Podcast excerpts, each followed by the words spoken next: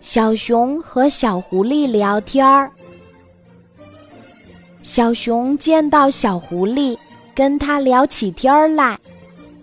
小熊说：“小狐狸，今天我从合欢树下经过，看到地上落着一朵红色的合欢花，那朵合欢花红得厉害，特别特别红，不是粉红。”小狐狸看着小熊，好奇地问：“那你捡起来了吗？”小熊说：“我就是要捡起来送给你的，因为我知道你喜欢合欢花。”太好了，谢谢你，小熊。那合欢花在哪里呢？小狐狸看着两手空空的小熊问。你是不是藏起来或弄丢了呀？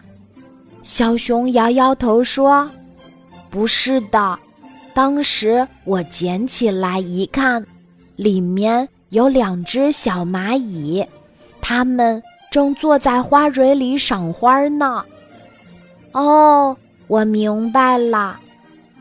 小狐狸说：“你不好意思跟它们抢，对吗？因为。”你的个子大，有力气。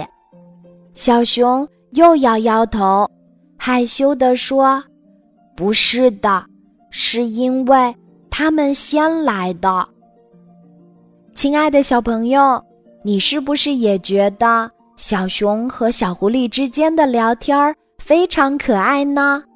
平时你和好朋友之间会聊些什么呢？是不是也非常有趣？